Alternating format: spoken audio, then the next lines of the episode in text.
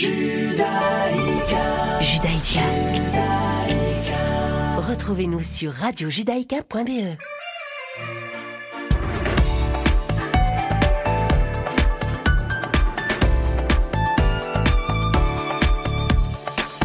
Bonjour à toutes et bonjour à tous, chers auditeurs. Bienvenue sur Radio Judaïka. Si vous nous rejoignez, je suis ravie de vous retrouver pour cette nouvelle semaine. Nous sommes le lundi 21 décembre et il est 17h. C'est l'heure du deuxième flash d'information de cet après-midi. Tout de suite, les titres. Nos journalistes vous informent. En Judée-Samarie, une habitante de l'implantation de Tal Menaché a été retrouvée assassinée ce matin. La police soupçonne une attaque terroriste. En Israël, Binyamin Netanyahou et Benny Gantz ont conclu un accord hier soir, accord qui permet de reporter le vote du budget de l'État et par conséquent la dissolution de la Knesset qui devait avoir lieu demain. En Allemagne, l'auteur de l'attentat antisémite de Halle vient d'être condamné à la perpétuité.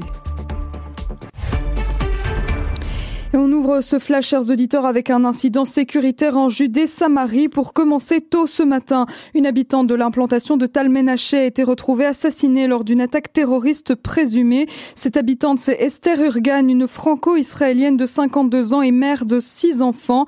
Elle avait quitté son domicile pour faire un jogging hier soir, mais elle n'est jamais rentrée chez elle. Son mari a donc signalé sa disparition et une recherche a été lancée par les forces de sécurité et les résidents locaux. Tristement, son corps a été retrouvé tôt ce matin dans une forêt proche de son domicile avec la présence de signes évidents d'une attaque violente que la police soupçonne d'être un acte terroriste. Et de son côté, le ministre de la Défense Benny Gantz a déclaré sur son compte Twitter que les forces de sécurité travaillaient déjà pour mettre la main sur le meurtrier. On ouvre un petit volet de politique israélienne à présent. Hier soir, le premier ministre israélien Binyamin Netanyahou et le ministre de la Défense Benny Gantz ont conclu un accord permettant de reporter le vote du budget de l'État et la dissolution de la Knesset qui devait avoir lieu demain. Cet accord stipule en fait que la date limite pour présenter un budget de l'État a été reportée de quelques semaines et ce soir, un projet de loi va être établi d'un commun accord. Projet de loi selon lequel le budget 2020 sera adopté d'ici la fin de l'année en cours et celui de 2021 devra être voté avant le 5 janvier 2021. Dernier ultimatum pour Bibi et Benny, donc, car vous le savez, si les budgets ne sont pas adoptés dans les délais préalablement cités, la Knesset sera dissoute et les élections auront lieu le 23 mars 2021 pour la quatrième fois en deux ans. Direction l'Allemagne à présent pour terminer ce flash. Stéphane Ballier, l'extrémiste de droite et auteur de l'attaque contre une synagogue de Halle l'an dernier, a été condamné ce matin à une peine de prison à perpétuité assortie d'une peine de sûreté minimale de 15 ans. Stéphane Ballier, 28 ans, a été jugé depuis 5 mois par le tribunal de Magdebourg. En octobre dernier, en pleine fête de Yom Kippour, il avait donné l'assaut contre la synagogue de Halle remplie de 52 fidèles. Il n'était cependant pas parvenu à entrer dans la synagogue. Il avait donc retourné ses armes des passants en tuant deux d'entre eux et en blessant plusieurs autres. Et tout au long de son procès, Stéphane Ballier n'a jamais émis le moindre remords. À plusieurs reprises, il a dû être rappelé à l'ordre par la présidente du tribunal, Ursula Mertens, pour ses propos conspirationnistes, racistes, misogynes et négationnistes. Stéphane Ballier a donc été condamné à la perpétuité ce matin. Et c'est la fin de ce flash, chers auditeurs. On se retrouve à 18h pour le journal de la rédaction. Et tout de suite, ne manquez pas votre rendez-vous politique du lundi. Cherchez l'erreur avec Isaac Franco et Richard Loeb. C'est maintenant.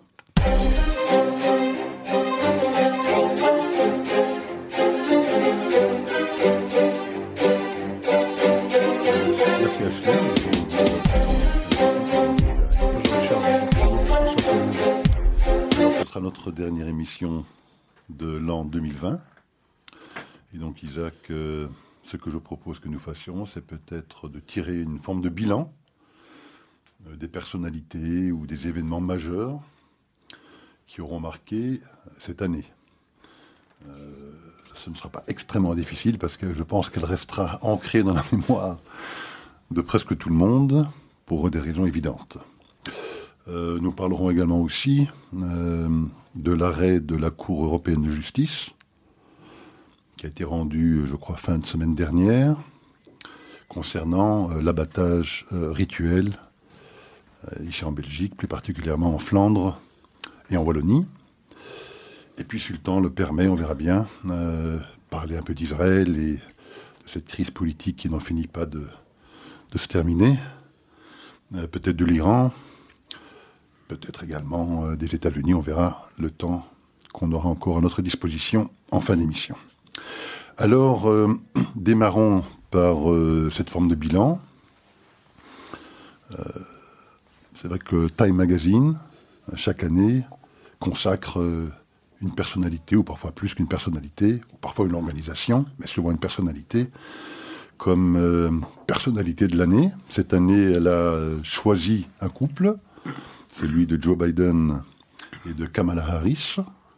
Euh, moi, à titre personnel, ça me rappelle un petit peu le prix Nobel de la paix pour Barack Obama, je crois 7 à 8 mois dans sa présidence euh, en 2008. Hein. il n'avait pas accompli grand-chose qu'on lui décernait déjà le prix Nobel de la paix j'ai un peu le sentiment que euh, ce prix euh, décerné, enfin ce prix, cette marque, cette distinction, cette distinction euh, décernée à, Biden et Kamala Harris est un peu du même ordre.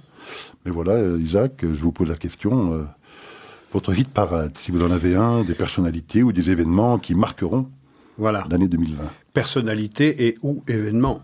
Alors, l'année 2020, c'est décidément l'année du Covid c'est l'année Covid. S'il y avait une couverture à choisir, j'aurais mis, euh, j'aurais mis cette représentation du Covid, c'est-à-dire cette espèce de, de, cercle piqueté de pointes euh, qui figure, euh, qui figure le virus qui a pratiquement immobilisé le monde et qui nous est venu de, qui nous est venu de Chine et qui a changé nos habitudes et qui continue de les changer et on ne sait pas pendant combien de temps encore il continuera de nous les changer, ces habitudes. Nous ne savons pas quand et si nous reviendrons à une vie entre guillemets normale. Si nous entendons par normal, eh bien, la possibilité de de, ne pas respecter de distance euh, physique, de pouvoir aller dans un restaurant et de viser avec des amis, euh, d'avoir des réunions familiales, de pouvoir serrer dans ses bras son mari, sa femme, ses enfants ou ses petits-enfants, de voyager normalement, toutes choses qui relèvent d'un monde que le Covid a en tout cas mis entre parenthèses déjà depuis euh, dix mois. Et on entend de nouvelles mutations, de nouvelles mutations plus graves potentiellement que d'autres, parce que ce virus mute tout le temps. Il y en a déjà eu un millier, nous dit-on, mais celui ou celle qu'on a repérée en Grande-Bretagne et qui aurait déjà fait, qui aurait, qui aurait déjà essaimé sur le continent, en Italie, en Belgique ou aux Pays-Bas, serait plus potentiellement grave que les autres mutations, mais n'affecterait pas l'efficacité des, des vaccins Moderna et, et Pfizer. Donc décidément, décidément, le Covid, bien évidemment, en tête, euh, en, tête de liste, puisque c'est une épidémie qui a provoqué la mort d'un million sept cent mille personnes, euh, qui a touché des dizaines de millions de personnes, et, dont on apprend par des hackers hier seulement que le Parti communiste de Chine a tout fait dès le tout début du mois de janvier pour censurer toute information qui aurait permis au monde de connaître, d'avoir connaissance de la gravité de euh, la pandémie qui allait euh, le frapper. Donc plus que jamais le Covid, c'est-à-dire le, virus chinois. Euh, et puis il y a, s'il fallait choisir, s'il avait fallu choisir des visages, j'aurais sans aucun doute mis en couverture de notre journal, euh, si nous en avions un, notre magazine, j'aurais sans aucun doute mis le visage des patrons du GAFAM, euh, de Zuckerberg, de Dorsey, de Jeff Bezos, qui possède CNN, qui possède le Washington Post, enfin tous les tous ces euh, tous ces grands pontes du monde de de l'internet et de l'information qui ont littéralement également changé le monde et qui ont mis à la place euh, du président Trump, ou qui mettraient à la place du président Trump justement ce que le magazine Time a choisi de mettre en couverture. Parce que sans la censure organisée de façon délibérée et tout à fait sciemment par les patrons du GAFAM, il est évident que les scandales qui ont, euh, qui ont que traîne euh, Joe Biden aurait changé le vote des Américains, de la vie même des Américains. Ils sont au moins 5% euh, des Américains à dire si j'avais su que Biden traînait les casseroles qu'il traîne par son fils, Hunter, euh, par euh, ses implications dans les scandales euh, au Kazakhstan, en Ukraine, en Russie, en Chine, eh bien, je n'aurais pas voté pour Joe Biden. Ça aurait suffi, malgré la fraude, à inverser le sens de l'issue de l'élection du 3 novembre du 3 novembre dernier. Ne rien dire du scandale qui a frappé Hunter Biden. Je veux dire, c'est une information colossale. Elle a été littéralement tue et c'est uniquement après que Joe Biden a été élu je mets, je mets ça entre parenthèses jusqu'au 6 janvier en tout cas, eh bien, euh, si on avait parlé de ce scandale-là au moment où il a éclaté, lorsque le New York Post l'a révélé pour la première fois, ben, ça aurait eu des conséquences évidentes sur l'issue de l'élection. Or, on a sciemment décidé de n'en rien dire, strictement rien dire, pour ne pas, eh bien, euh, euh, diminuer les chances de Joe Biden d'accéder à la, à la vice-présidence et on a commencé à en parler, consentir à en parler uniquement lorsque Biden était élu. Et on voit aujourd'hui les journaux faire leur travail qu'ils auraient dû faire il y a des mois. Donc ils ont délibérément organisé l'omerta sur une affaire parce qu'ils savaient que ça allait changer l'issue de l'élection. Ensuite, il y a eu cette censure organisée sur la voix du président. On a du mal à imaginer cela et lorsqu'on se penchera à nouveau sur cette élection et qu'on se rappellera que ces GAFAM, que ces médias euh, mainstream et les réseaux sociaux ont littéralement censuré la voix du président ainsi que de son porte-parole et de pas mal de personnalités de l'administration Trump, on se dira mais dans quelle période avons-nous vécu pour que des gens non élus s'autorisent le droit d'utiliser la puissance de leur outil pour censurer le premier citoyen des États-Unis. C'est pourtant ce qui s'est passé. C'est pourtant ce qui s'est passé, c'est GAFAM qui s'organise pour censurer la parole du président et pour censurer toute parole qui viendrait contester qui viendrait contester la régularité, la transparence des élections. Je veux dire, YouTube, par exemple, a décidé la semaine dernière, et c'est désormais devenu difficile, pour nous d'aller chercher les informations sur YouTube, des extraits de talk shows sur les télévisions qui traitent de cette régularité, qui traitent de cette transparence, c'est pratiquement devenu impossible tant la censure s'exerce de manière rigide. C'est-à-dire que ces gens décident de ce que les citoyens américains et dans le monde peuvent euh, connaître et, et ne peuvent pas connaître. Et donc ils ont la main sur l'information. Or, une information qui est aux ordres, plutôt des politiques qui sont aux ordres de, des médias, on sort du régime démocratique, on rentre dans quelque chose qui est tout à fait inconnu, une sorte de, de dictature soft, où vous avez quelques personnalités qui décident de ce que les citoyens doivent connaître de manière à les inciter à avoir soit des comportements, soit des décisions électorales dans un sens et pas dans un autre. Et enfin, dernier, dernier point, de cette année 2020, je dirais les accords Abraham.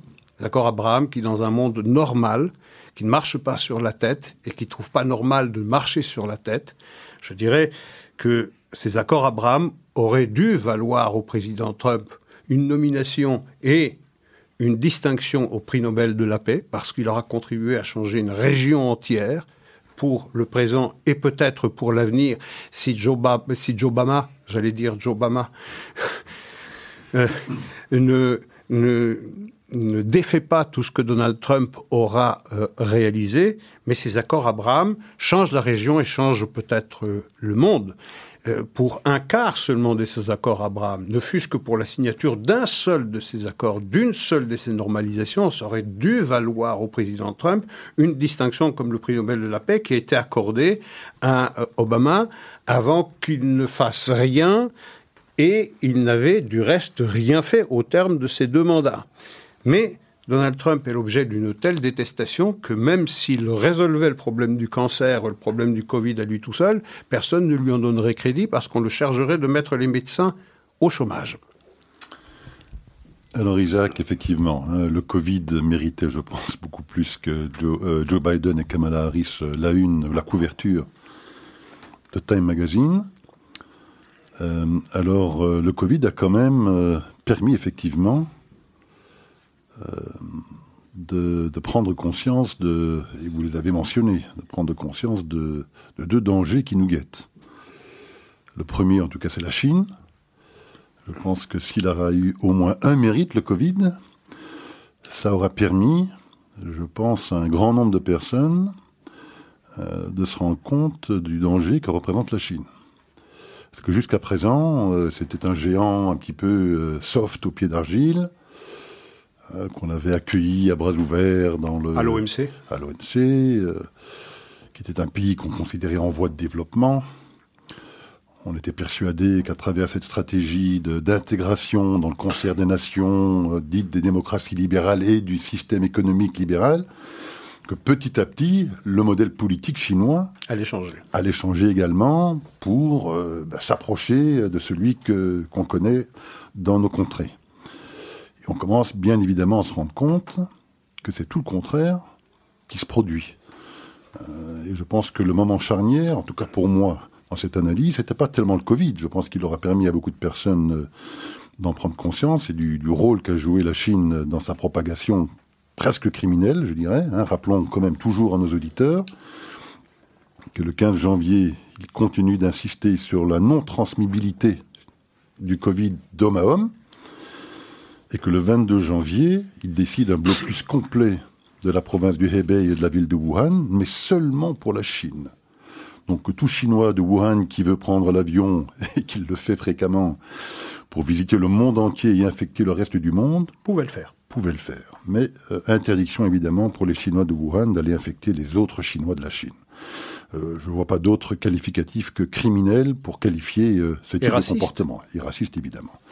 Mais donc, évidemment, ce Covid et ce comportement aura permis, je pense, à un nombre important de, de nos concitoyens de se rendre compte de la nature de ce régime. Et moi, je pense que le moment charnière, ça remonte il y a 3-4 ans, lorsque Xi Jinping a, changé le système politique chinois. Hein. il faut rappeler à nos auditeurs que jusqu'à ce moment-là, il y avait un mécanisme de rotation du pouvoir en Chine. Euh, toute équipe dirigeante ne pouvait se représenter qu'une seule fois. Et il y avait des mécanismes également de, clans au sein du Parti communiste chinois. évidemment, loin de là de, nous de dire que c'est une démocratie, mais dans le système du parti unique, il y avait quand même un mécanisme de renouvellement qui permettait à de nouvelles équipes de prendre le pouvoir. Xi Jinping a radicalement changé ses dispositifs et il est devenu le de président, de secrétaire général plutôt à vie. Bien sûr. Et quand on change ça, je pense que c'est un signe très fort, euh, où il avait vraiment l'intention de dire aux démocraties occidentales, nous n'avons aucune intention de se rapprocher ou de nous rapprocher de vos modèles, et bien au contraire, nous allons essayer d'imposer notre modèle. Et d'ailleurs, avec le Covid, je pense que cette course est là également. Ils, ils essayent de démontrer au monde que leur façon de gérer le Covid et leur capacité à mieux le gérer que nous est un élément de preuve de plus que leur modèle politique est supérieur au nôtre. Donc ça aura permis cette prise de conscience-là, et puis ça aura permis effectivement la prise de conscience de l'immense danger que représentent, en tout cas à mon esprit aussi, ces réseaux sociaux, hein, ces mastodontes technologiques. Nous avons, nous, pris l'habitude de les, euh, de les renommer, hein, on les appelle ici le grand dépotoir, ou les égouts sociaux. Les égouts sociaux, ou le cloaque peut-être. Enfin, ça charrie tous les immondices du monde. Euh, effectivement, je pense que ce Covid aura peut-être aussi, j'espère, dans une moindre mesure, je le crains, mais peut-être quand même aussi permis à de nombreuses personnes de prendre conscience de l'immense danger que représentent euh, ces égouts. Oui, je reviens sur la Chine, parce que c'est effectivement le défi qui est lancé euh, au monde libre, à nos sociétés démocratiques et en principe transparentes. La Chine a commis un véritable crime contre l'humanité. Je veux dire, 1 700 000 morts, des dizaines de millions de personnes qui sont touchées, des économies qui sont littéralement paralysées, des gens qui vont connaître euh, la détresse économique et la misère sociale. C'est un crime contre l'humanité qui a été posé par la Chine. Le monde entier devrait pointer un index euh, vindicatif à l'égard de la Chine. Et le seul qui l'ait fait, c'est le président Trump. Et pour l'avoir fait, il a été euh, critiqué par le reste du monde, ou en tout cas laissé seul pour lutter euh, contre, la Chine et pour la dénonciation des méfaits de la Chine. Même chose pour euh, dénoncer cette espèce de régime tout à fait privilégié euh, dont bénéficie euh, la Chine au titre de pays en voie de développement et son admission à l'OMC, ça lui donne des privilèges colossaux, alors que ce n'est plus du tout un pays en voie de développement. C'est aujourd'hui un pays, la deuxième économie du monde, qui ambitionne de devenir la première en remplacement des, des États-Unis. Le premier à avoir dénoncé cette espèce d'imposture, cette supercherie, acceptée par tous les pays et par toutes les administrations américaines précédentes, c'est Donald Trump qui dit ça suffit. Ça suffit parce que cette croissance économique chinoise qui nourrit cette ambition politique, elle a été euh, financée par l'Occident, elle a été, euh, elle, a, elle a blessé les économies et euh, le tissu industriel de, du monde occidental. Ça s'est fait également euh, sur le vol de brevets euh, sur le détournement de connaissances, euh, sur l'obligation euh, d'accéder au marché chinois selon des conditions draconiennes, alors que les Chinois pouvaient accéder aux marchés occidentaux tout à fait, tout à fait librement. C'est sur, ce, ce, rapport économique et financier totalement unfair, contraire de équitable, inéquitable, que la fortune de la Chine a été construite. Et la Chine savait fort bien ce qu'elle faisait fort bien ce qu'elle faisait. Elle engrangeait tous les bénéfices qu'elle pouvait tirer de sa situation économique privilégiée du fait de son statut de puissance euh, en voie de, développement, pendant qu'elle avait euh, des ambitions politiques qu'elle montre aujourd'hui. La vraie question sera de savoir si Joe Biden est confirmé président des États-Unis, s'il va laisser l'Asie à la Chine ou s'il va continuer ce bras de fer initié par, euh, par Donald Trump. La Chine a mis en place un système tout particulier de libéralisme économique doublé d'une dictature politique consiste à donner euh, au peuple chinois tout ce qu'il veut en termes de divertissement, d'acquisition de biens et de services qu'on peut trouver dans les magasins. Mais euh, c'est au prix d'un contrôle de tous les instants dans la vie intime des citoyens, dont les citoyens chinois s'accommodent parce que c'est peut-être euh, le résultat d'une longue culture d'une longue histoire, mais dont nous ne pouvons pas nous accommoder, et tout le temps que nous ne prenons pas conscience de ce danger et de l'aventurisme de la Chine, on le voit en particulier, on l'a vu à, Hong Kong, le monde n'a rien dit, ça m'a fait un peu penser au Sud-Est, le monde n'a rien dit, et puis c'était la Pologne, et puis ce sera Taïwan que, feront les États-Unis, que feront euh, les sociétés démocratiques? Oui, alors est-ce que Joe Biden laissera l'Asie à la Chine? Moi, j'irais même plus loin. Est-ce que Joe Biden laissera peut-être même l'Europe à la Chine? Parce qu'on sait, hein, la Chine, enfin pas que la Chine, mais 15 pays asiatiques viennent d'annoncer, enfin il y a quelques semaines, ce qui est, je pense, le plus grand accord de libre-échange euh, au monde. Hein, qui réunit donc 15 pays, les 10 pays de l'ASEAN, donc c'est essentiellement les pays du sud-est asiatique, plus la Chine, le Japon, la Corée, la Nouvelle-Zélande et l'Australie. Voilà, tout à fait. Euh, et donc, euh, les États-Unis n'en font pas partie. Et ça représente environ 30 à 35 du commerce, mondial. oui. Mais on sait également euh, que l'Union européenne et la Chine sont également en pourparlers pour la signature d'un accord stratégique également entre l'Union européenne et, euh, et, la Chine. Bon, il devait y avoir une grande réunion en pleine période Covid qui n'a malheureusement, enfin malheureusement peut-être pas, enfin qui n'a pas pu avoir lieu en présentiel, mais qui a eu lieu de manière virtuelle, avec les dirigeants européens et Xi Jinping. Mais ces discussions sont toujours en cours, et on apprend également que euh, les Chinois font des propositions extrêmement attrayantes sur le plan commercial aux Européens on se rend bien évidemment compte qu'il s'agit pour les Chinois d'essayer d'ancrer l'Europe vers la Chine et de les détacher du continent américain.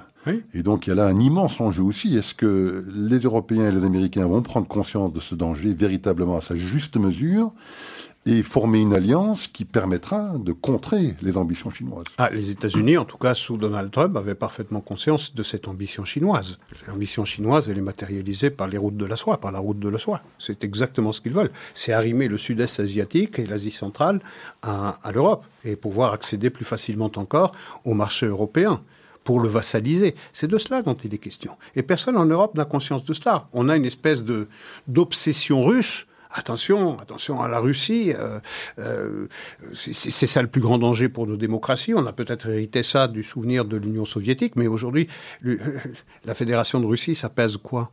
Ça pèse quoi? Ça pèse à peine le PIB de l'Italie. C'est une puissance moyenne. C'est une puissance moyenne, avec peut-être de gros muscles, avec un arsenal nucléaire important, mais ça n'est certes pas un pays qui a les moyens de ses ambitions. Tout au plus, la Russie peut-elle avoir des ambitions dans le Caucase? Peut-elle en avoir dans le Proche-Orient D'ailleurs, c'est le cas, on le voit en Syrie. Mais elle n'a pas d'ambition mondiale, elle n'a pas les moyens pour ça, elle n'a même pas les moyens de conduire la reconstruction de la Syrie le jour où il faudra reconstruire ce pays dévasté par la guerre civile depuis, euh, depuis 2011. Euh, Donc elle n'a pas les moyens de ses ambitions. Mais c'est l'arbre qui cache la forêt chinoise. Le vrai problème, c'est la Chine. C'est de savoir qu'est-ce qu'on fait face à un hydre qui a l'intention de façaliser le monde entier avec sa puissance, avec sa puissance financière, avec sa capacité de produire à bas prix parce que ça repose sur des inégalités sociales épouvantables, sur l'absence de, de syndicats qui protègent le droit des travailleurs. C'est ça qu'on va accepter.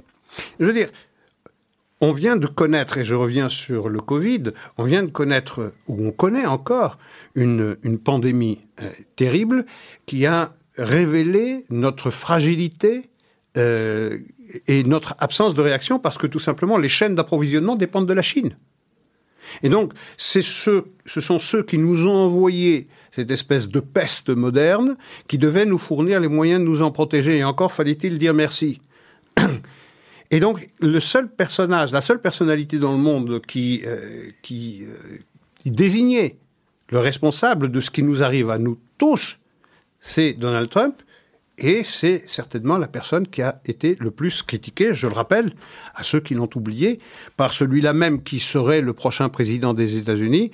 Il disait, lorsque Donald Trump avait fermé les frontières des États-Unis à toute personne hors résident, hors citoyen américain qui euh, venait de Chine, eh bien, l'avait traité de raciste. Tout à fait. Il n'y a pas que Joe Biden qui l'avait traité de raciste. Hein. Les Européens euh, Absolument. l'avaient suivi dans cette voie. Alors parlons un petit peu effectivement des, euh, des mastodontes technologiques, parce que c'est également intéressant ça comme phénomène. on parlait de la Chine il y a quelques instants. Je pense que la Chine, presque plus que les États-Unis, prend conscience du pouvoir que prennent ces mastodontes technologiques, parce qu'on connaît évidemment bien les mastodontes américains, on connaît relativement bien aussi les mastodontes chinois. Hein, les Alibaba, Tencent, Baidu et autres.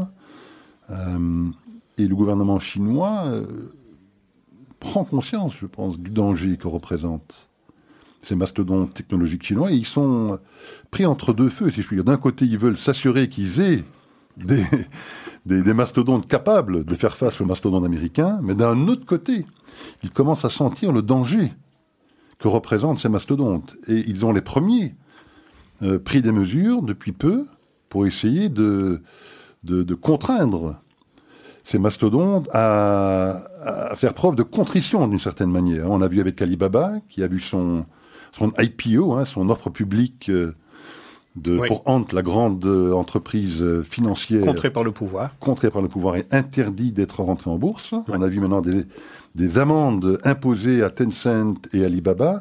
Enfin, on sent qu'il y a un discours du pouvoir chinois vis-à-vis de ces mastodontes chinois qui est d'une toute autre nature depuis quelques mois, et on voudrait voir peut-être le même type de réaction aux États-Unis. Et là, peut-être que à la fois Trump et je suis sûr que les démocrates sont moins, moins volontaristes dans ce domaine. Ah, sans aucun doute, sans aucun doute. Je, veux dire, ça va être difficile de pointer un doigt vengeur vers les patrons du GAFAM, alors que c'est le GAFAM qui aura mis en place la prochaine administration, s'il est confirmé dans cette élection.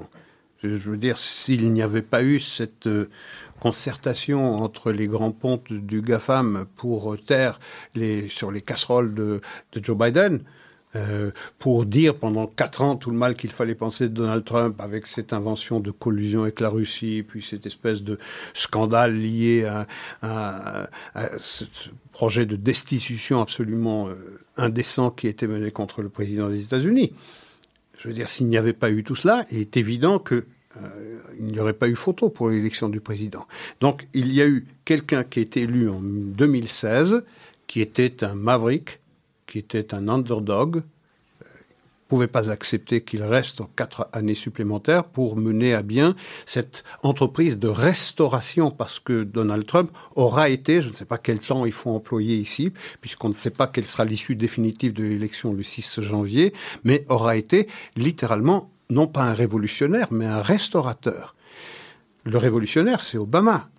Obama de 2008 à 2016 qui comptait sur Hillary Clinton pour continuer par achever son œuvre. Eh bien, il y aurait eu cette parenthèse de Donald Trump et Joe Biden compte bien continuer l'œuvre de son maître à penser euh, Obama, enfin Obama, pardon, euh, pour euh, assurer cette transformation profonde de l'Amérique de manière à ce qu'elle ne ressemble plus du tout à ce qu'elle était par le passé.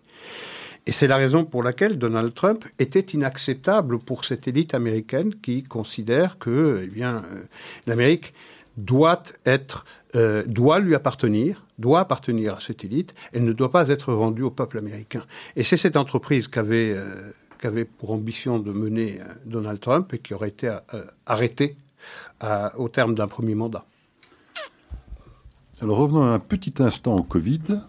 Euh, parce que moi, il y a aussi une image euh, liée au Covid qui, euh, qui reste ancrée dans ma mémoire. Elle est assez récente. Et je ne sais pas si vous l'avez vue ou pas. Pas tellement une image qu'une vidéo. Mais de ce couple américain. Avec un jeune enfant, une jeune gamine de deux ans. Qui voulait prendre l'avion pour aller de Denver à New York, je pense. Ah, pour aller voir... du masque. Hmm l'histoire du masque. L'histoire du masque d'une petite fille de deux ans. Oui on la voit sur la vidéo, qui pleure, qui refuse de porter le masque, qui s'en effraie. Euh, et après de multiples tentatives de la part des parents de lui faire porter ce masque, euh, ça rend à l'évidence qu'ils n'y arriveront pas. Eh bien, ils ont été chassés de l'avion. Le steward, très poliment, leur a expliqué qu'il fallait qu'ils quittent l'avion. Bon, ça m'a beaucoup marqué parce que, quand même, euh, est-ce qu'on n'est pas devenu un tout petit peu fou avec cette histoire du Covid? 1 million 700 000 morts, Enfin, rappelons à nos auditeurs qu'en 2020, il y aura eu 60 millions de morts. Ça représente 3% des morts. Bon, c'est peu et beaucoup à la fois.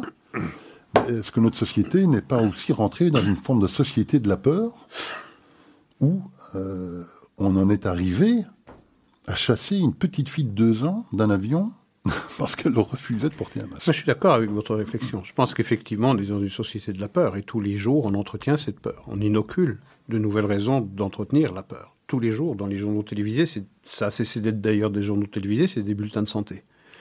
Euh, et on va questionner euh, euh, chaque personne représentative de notre société pour savoir comment est-ce qu'elle vit le Covid, si elle le vit bien, si elle le vit mal, comment ça a changé sa vie, etc. etc.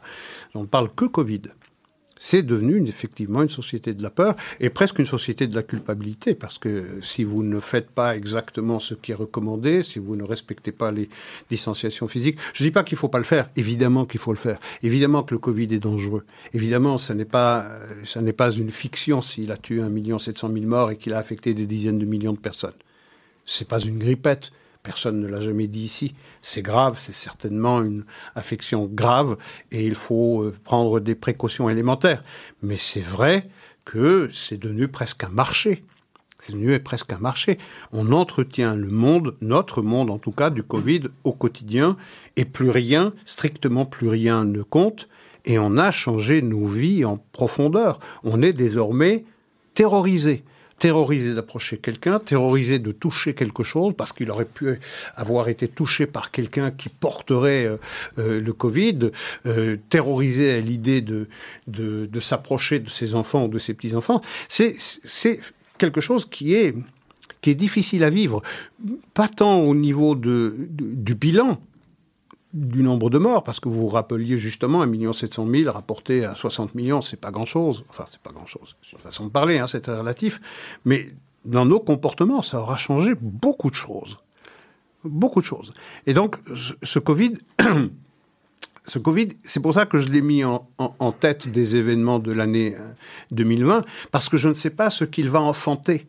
Je ne sais pas quel monde il va enfanter, quel comportement il va enfanter. Alors on dit, il faudra un an, deux ans, trois ans peut-être pour que les compagnies aériennes retrouvent leur santé, pour que le système du tourisme, l'industrie du tourisme retrouve la santé, l'industrie de l'automobile retrouve la santé, etc., etc.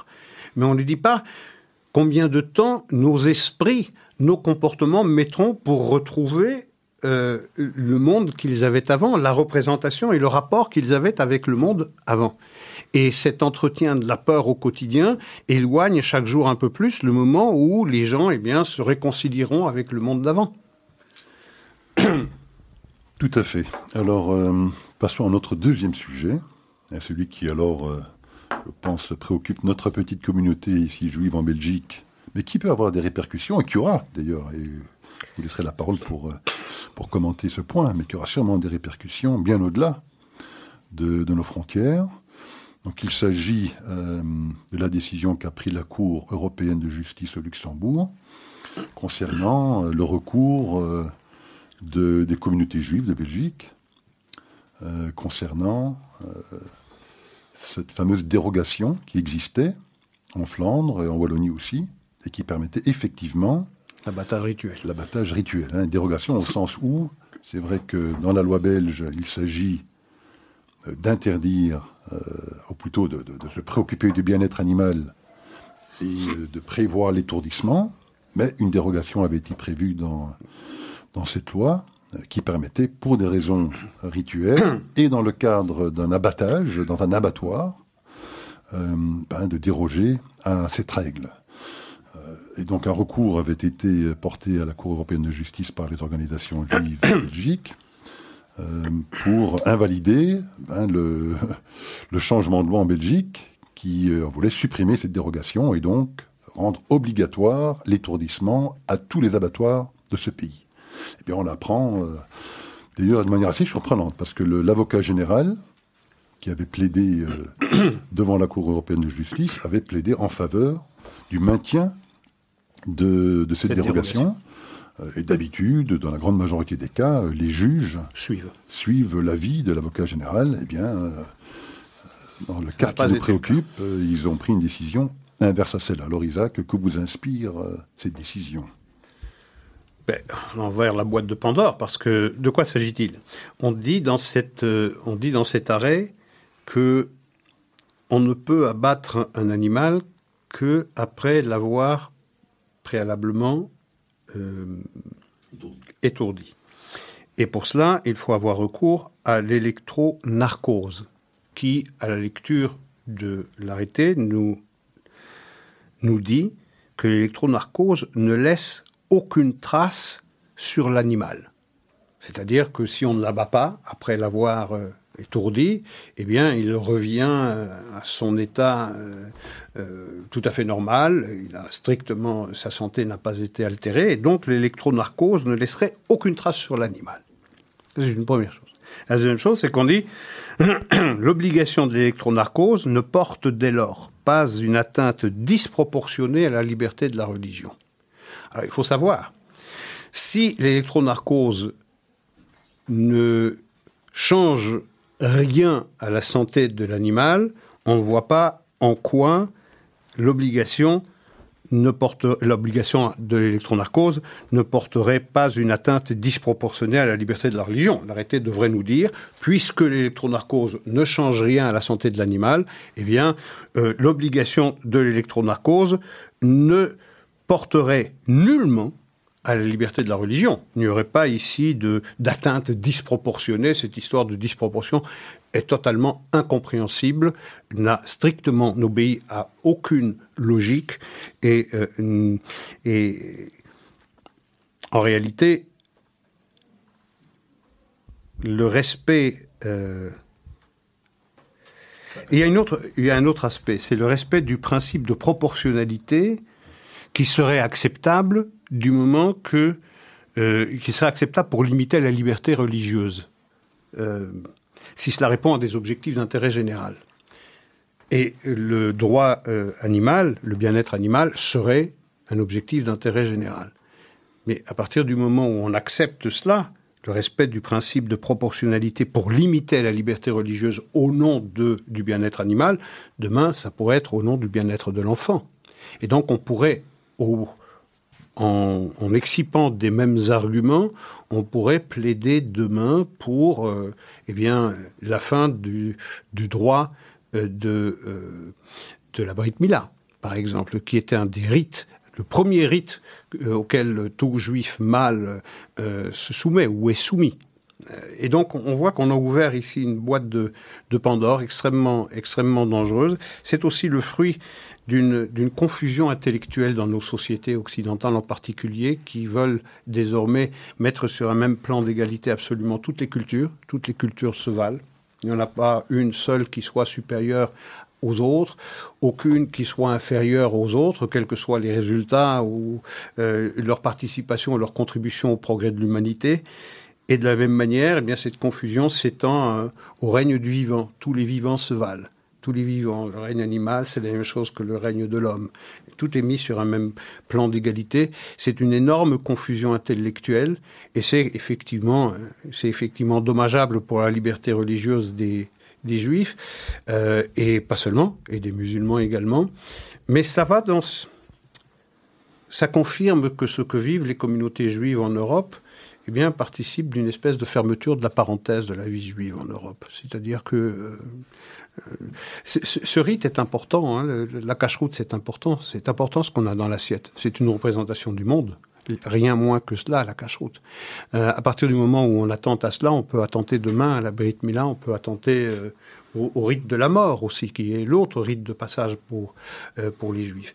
Et cette espèce d'indifférence cette mise en symétrie, cette, égalité que l'on met entre le règne animal et la liberté religieuse, entre le bien-être animal et la liberté religieuse, euh, laisse penser que ces sensibilités euh, juives, euh, qui, sont les architraves de la, de la foi juive, ne sont plus très très importants pour nos législateurs. Ça veut dire que petit à petit, eh bien, l'Europe continuera de se vider de sa population juive, et cette parenthèse doré que nous avons vécu pendant quelques décennies après la Shoah est petit à petit petit à petit en train de se fermer et c'est un des signaux qui sont envoyés qui est envoyé par le législateur. Alors moi je voulais revenir Isaac parce que je crois que vous avez pointé euh, au tout début de votre intervention sur le sujet ce qui moi en tout cas me préoccupe le plus dans cette histoire. Hein, c'est cet illogisme dans le rendu de la Cour de justice. On devrait s'attendre de la part de magistrats probablement très compétent et j'imagine brillant pour être nommé à ces postes à la Cour de justice européenne, on devrait s'attendre quand même à une capacité de tenir un raisonnement logique. Mhm.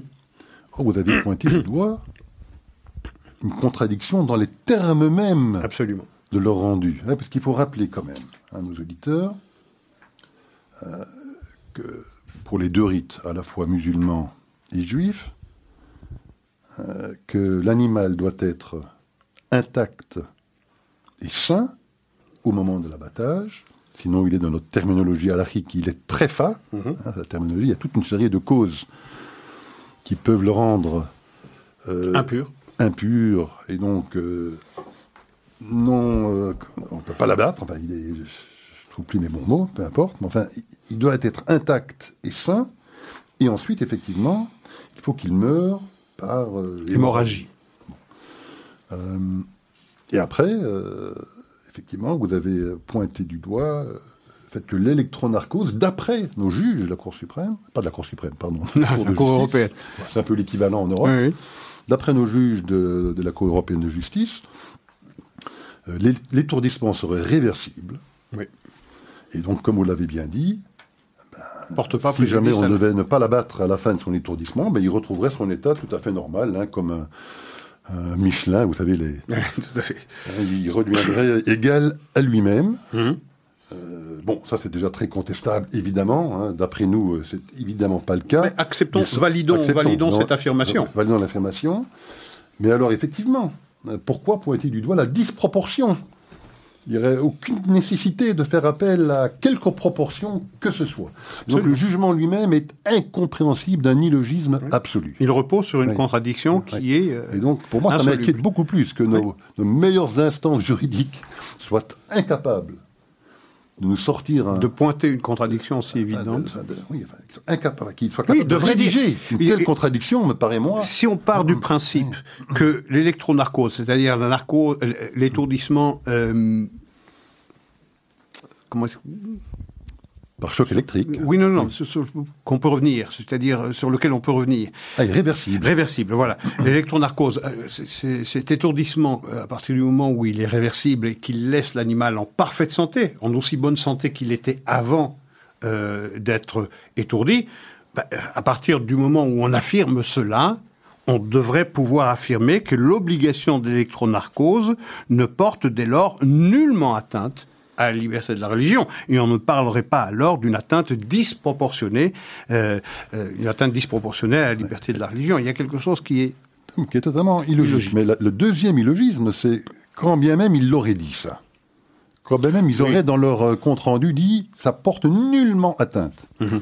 Voilà des juges qui seraient en train de dire aux experts de la communauté juive, nous savons mieux que vous les règles de la Shrita. Nous, juges de la Cour de justice européenne, nous avons plus d'informations, plus de sagesse, plus d'histoire, pour dire si un étourdissement ou pas euh, est conforme à la shrita ou pas. Ce serait, enfin, est-ce que c'est un illogisme ou ce serait d'une prétention? Enfin, voilà, donc voilà dans, quoi on est. On est dans une cour de justice qui ou bien fait preuve d'un illogisme, et c'est clair dans la rédaction de de son texte, et qui, si elle devait modifier la rédaction de son texte pour dire, mais écoutez, non, euh, effectivement, euh, ça rendrait nullement euh,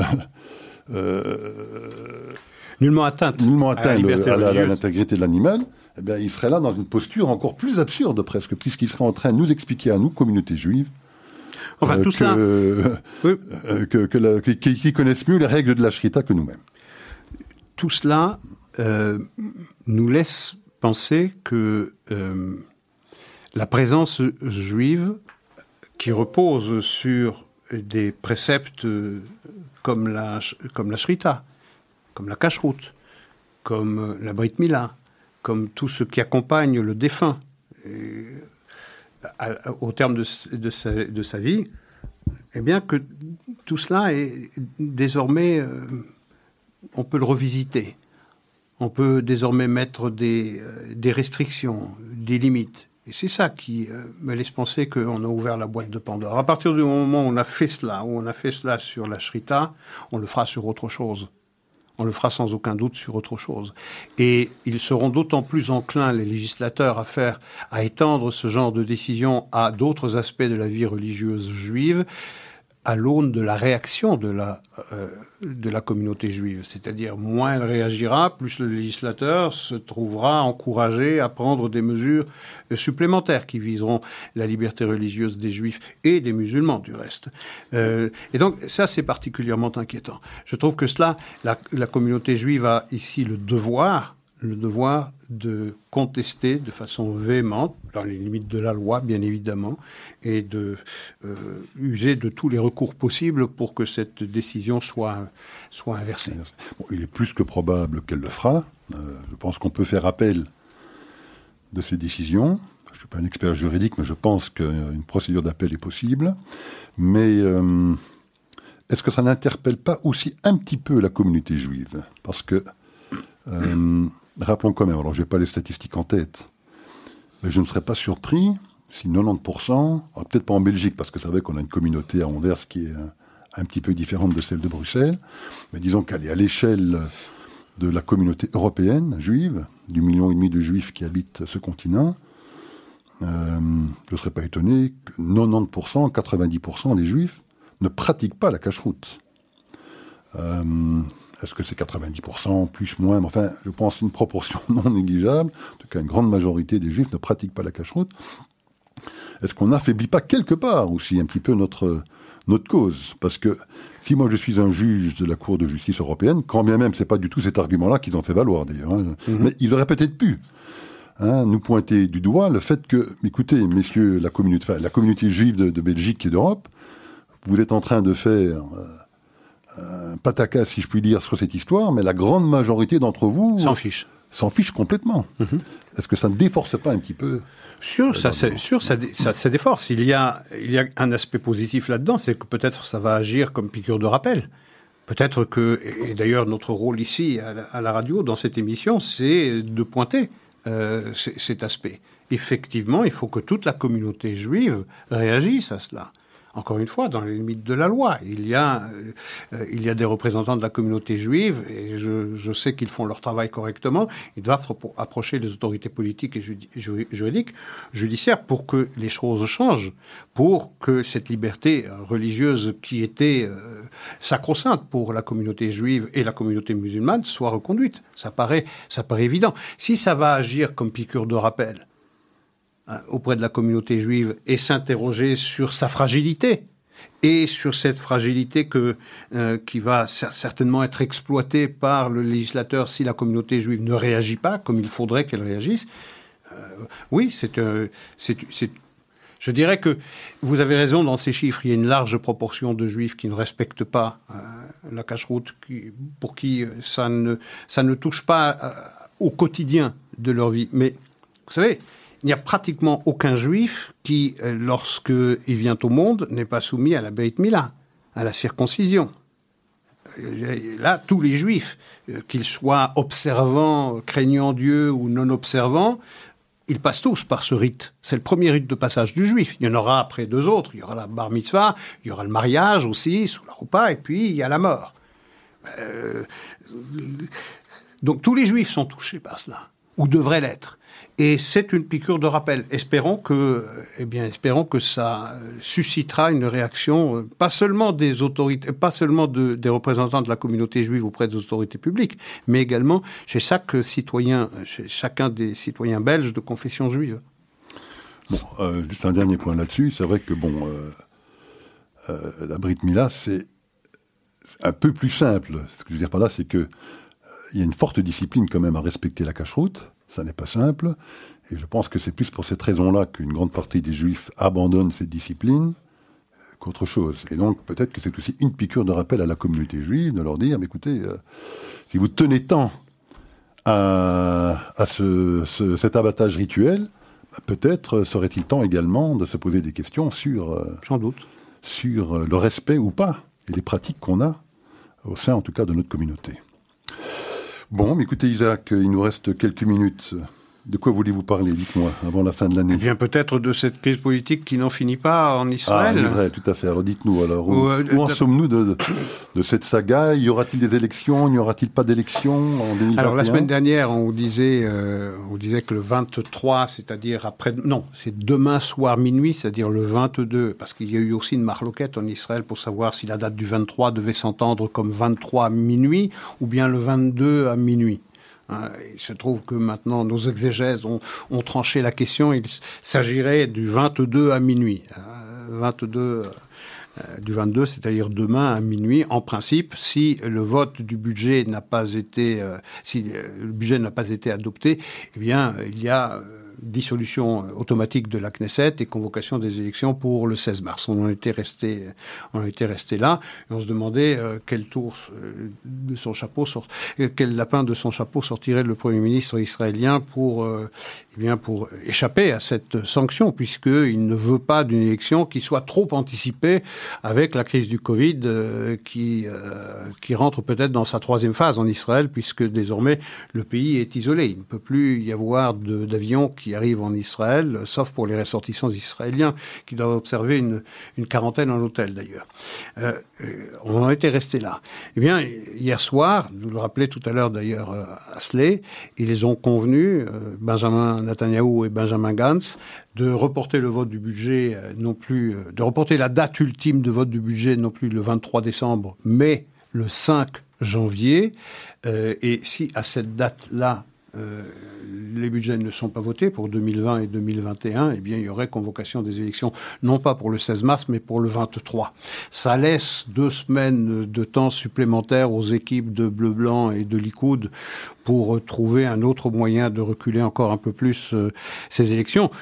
Et, et ce pourquoi ils ont trouvé un terrain d'entente, Benjamin Gantz et Benjamin Netanyahu, ce qui a fait leur force, pour trouver ce terrain d'entente, il faudra encore que ce soit confirmé en séance plénière demain à la Knesset. Ce qui a fait leur force, c'est leur faiblesse respective, parce que Bleu-Blanc est très déforcé. Si on va aux élections rapidement, eh bien, il va être littéralement ratiboisé. Et même chose pour euh, le Likoud, qui va perdre aussi des plumes, qui passerait de 36 sièges à 27 ou 28. Donc, c'est leur faiblesse respective qui leur fait craindre à tous deux des élections, qui leur fait penser que, pour les mêmes raisons, à tous deux, il leur faut reporter aussi longtemps que possible, aussi loin que possible les élections. Donc, à vous écouter, il est plus que probable qu'ils y arriveront, parce qu'effectivement, euh, comme vous le rappeliez il y a quelques secondes, les deux vont y perdre de beaucoup de plumes dans cette bataille électorale, si elle devait avoir lieu. Et donc, il est plus que, enfin, il, y a une grande probabilité qu'ils trouveront quand même, malgré tout, un terrain d'entente pour ne pas aller aux élections en 2021. Encore faut-il que ce soit voté en, séance plénière demain. Rappelez-vous, la majorité, maintenant, avec euh, cet euh, accord de cohabitation, appelons ça comme ça, qui est né en mai de cette année entre Bleu Blanc et le Likoud, il y avait une majorité de 72 députés à la Knesset. Il y en a déjà trois qui ont fait défection euh, pour se joindre à, à Gideon Sarr. il y en a trois autres, ça fait 69. Il y en a trois autres qui ont le Covid. Ça fait 66. Il y en a deux autres qui, ont, qui hésitent.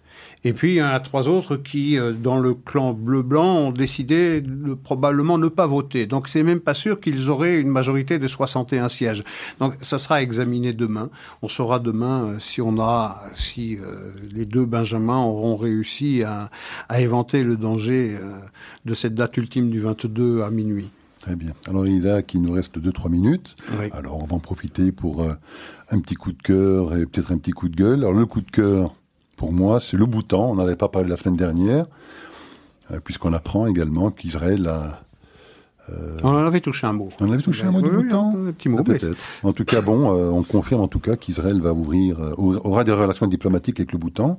C'est une toute autre nature, ça n'a rien à voir avec les accords d'Abraham, puisque c'est un pays bouddhiste, qui n'a d'accord qu'avec très peu de pays dans le monde, une cinquantaine, mais qui a décidé de, de, ben de, de, normaliser, ou d'avoir des relations avec Israël. Avec Israël. Euh, donc, euh, on sait que c'est un pays un peu particulier, puisque lui ne mesure pas euh, son, sa richesse par le PIB, hein, le produit intérieur bonheur brut, national brut. Par le bonheur national brut. Donc, euh, je m'étais promis de faire ma petite blague de fin d'année. Donc, ce sont des bouts en train. voilà, des, tout à fait des bouts en train. Voilà. Donc, voilà pour mon coup de gueule, euh, mon coup de cœur. Et vous avez peut-être un coup de cœur ou un coup de gueule pour terminer cette émission. Le coup de gueule, oui, c'est dommage de terminer sur un coup de gueule d'ailleurs, mais bon, euh, c'est bien évidemment ce qui est arrivé à la dauphine de Miss France. Évidemment, c'est Miss Provence euh, il a suffi à cette belle jeune femme de dire que son père est israélien pour que aussitôt euh, le flot d'insanité et d'insultes antisémites euh, submerge les égouts sociaux. Et cela montre combien le nom Israël, le mot Israël est devenu le nom de trop, presque indicible, inaudible pour certains. Et ça, c'est particulièrement effrayant. Très bien, écoutez, sur euh, cette conclusion, ce sera le mot de la fin pour cette émission, pour cette, année. On se retrouvera alors, j'imagine, le 4 janvier probablement. Tout à fait, lundi 4 janvier. Écoutez, bonsoir et surtout bonne fête de fin d'année. Bonne fête de fin d'année et une belle année civile. Tout à fait, merci.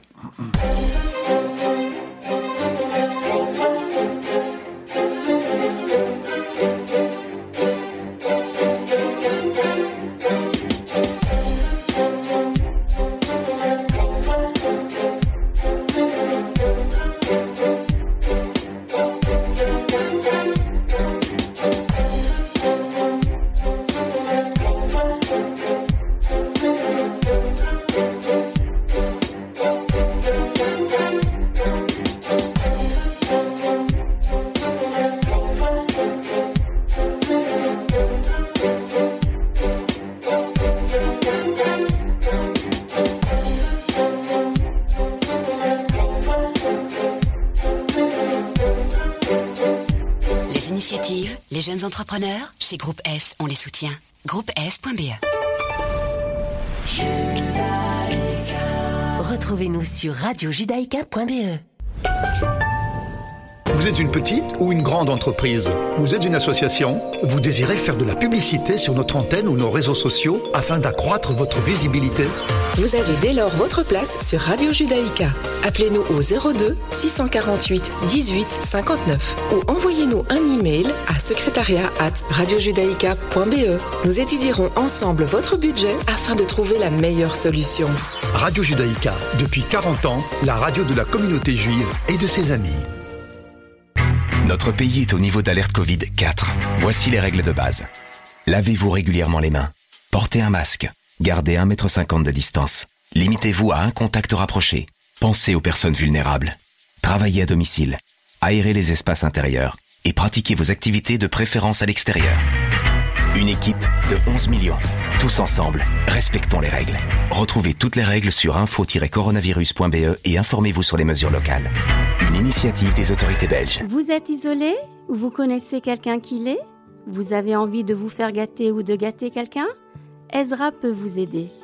Appelez Ezra afin que nous puissions vous faire parvenir de bons petits plats cachers, soit gratuitement, soit à prix abordable en fonction de votre situation. Ezra s'occupera aussi de la livraison. Contactez Batcheva au 04 75 44 54 54. Participer à sauver des vies en Israël, c'est possible en soutenant les actions du Magen David Adom. 25 000 bénévoles sont mobilisés 24 heures sur 24 et 7 jours sur 7. Ils répondent à 2 millions d'appels d'urgence chaque année. Votre don est précieux. Il fait de vous le